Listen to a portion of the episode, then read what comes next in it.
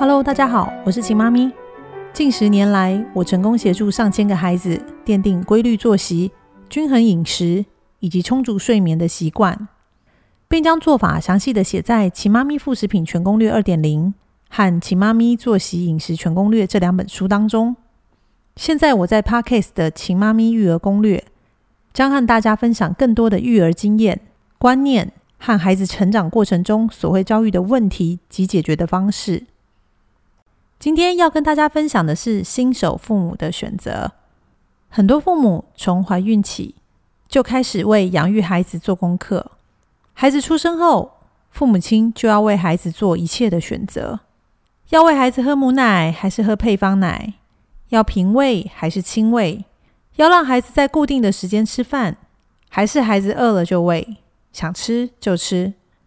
要让孩子在固定时间睡觉？还是孩子想睡就睡，没有时间限制。要抱着睡、陪着睡、哄着睡，还是要让孩子学会自行入睡？亦或只要父母方便就好，不用太过在意。除此之外，四个月后孩子要吃哪一种副食品？是要吃传统的粥，还是多元食材的食物泥？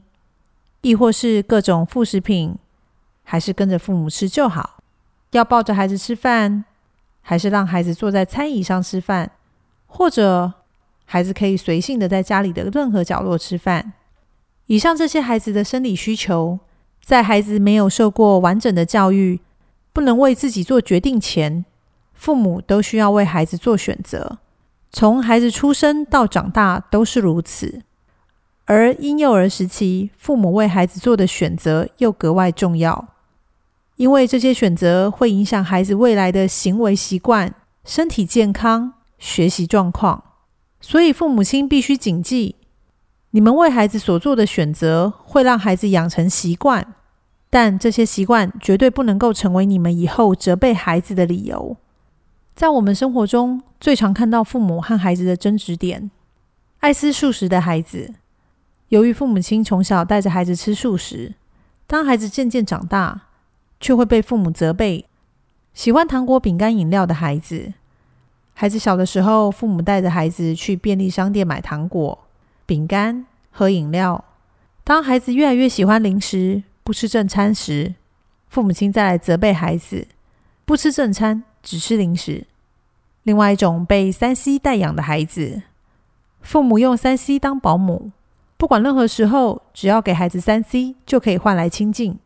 但当孩子越来越大，沉迷在三 C 里，不跟父母对话时，父母后悔也来不及了。还有很多很多的状况，都是父母为孩子养成的习惯，而最后要承担这些习惯的，还是父母和孩子。所以，父母亲为孩子做的选择非常重要。